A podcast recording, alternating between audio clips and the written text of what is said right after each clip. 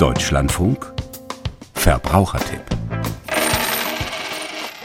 Lange galt Bausparen als spießig. Nun aber, da die Bauzinsen wieder kräftig steigen, überlegen viele, hm, wäre das vielleicht nicht doch ganz gut, einen Bausparvertrag abzuschließen? Denn damit kann man sich doch die aktuellen Darlehenszinsen für die Zukunft sichern, falls die Zinsen eben noch weiter steigen.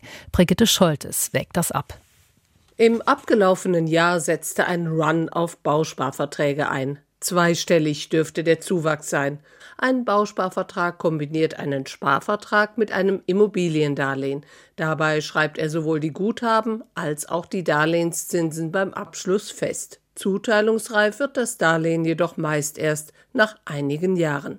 Eine lange Zeit, meint Dirk Eilinghoff, Baufinanzierungsexperte vom Verbraucherportal Finanztipp. Ob sich das finanziell auszahlt, das zeigt sich ja wirklich erst ganz am Ende, wenn ich acht oder zehn Jahre gespart habe und dann sehe, wie ist dieser Darlehensvertrag im Vergleich zu dem, was ich jetzt ansonsten bekomme. Und im Moment haben wir so Bauzinsen von vier Prozent und die Bausparverträge haben so zwei bis drei Prozent. Da ist so ein Prozent drin, aber das ist dann insgesamt gesehen jetzt auch nicht so viel. Und ob die Zinsen so stark steigen, dass sich das wirklich lohnt, das ist doch eher fraglich. Die Guthabenzinsen aber, die die Bausparkassen anbieten, sind mickrig. Zwischen 0,01 Prozent und gut 1 Prozent zahlen die Anbieter bisher noch. Da könnte sich die Geldanlage in Tages- oder Festgeld oder anderen Sparformen eher lohnen. Zwar dürften auch die Bausparkassen die Zinsen in den nächsten Monaten anheben, glauben Experten, allerdings auch die Darlehenszinsen. Hinzu kommt die aktuell hohe Inflation, die den realen Wert der Einlagen verringert. Es gilt also, die Einzahlungen und die Kosten, die die Bausparkasse verlangt, genau gegenzurechnen, sagt Eilinghoff.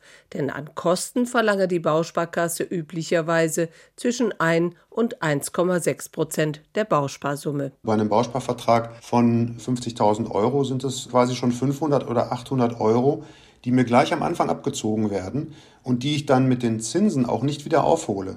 Das heißt, ich habe da einen Sparvertrag, wo ich am Ende nicht mal das rausbekomme, was ich eingezahlt habe. Und dann muss ich halt schon einen riesen Vorteil beim Bauspardarlehen haben, beim Zins, um das wieder aufzuholen. Die Zinssicherheit wird also mit niedrigen Guthabenzinsen erkauft. Bei der Kauffinanzierung kann der Bausparvertrag eine Rolle spielen zu hohe Summen sollte man jedoch nicht ansparen, sagt Max Herbst, Gründer der FMH Finanzberatung. Doch zur Rücklagenbildung, etwa für Renovierungen in der Zukunft, sei Bausparen recht sinnvoll. Wenn mein Bausparvertrag über 50.000 abgeschlossen wird, der kostet mich später dann eine Rückzahlung 300 Euro rund.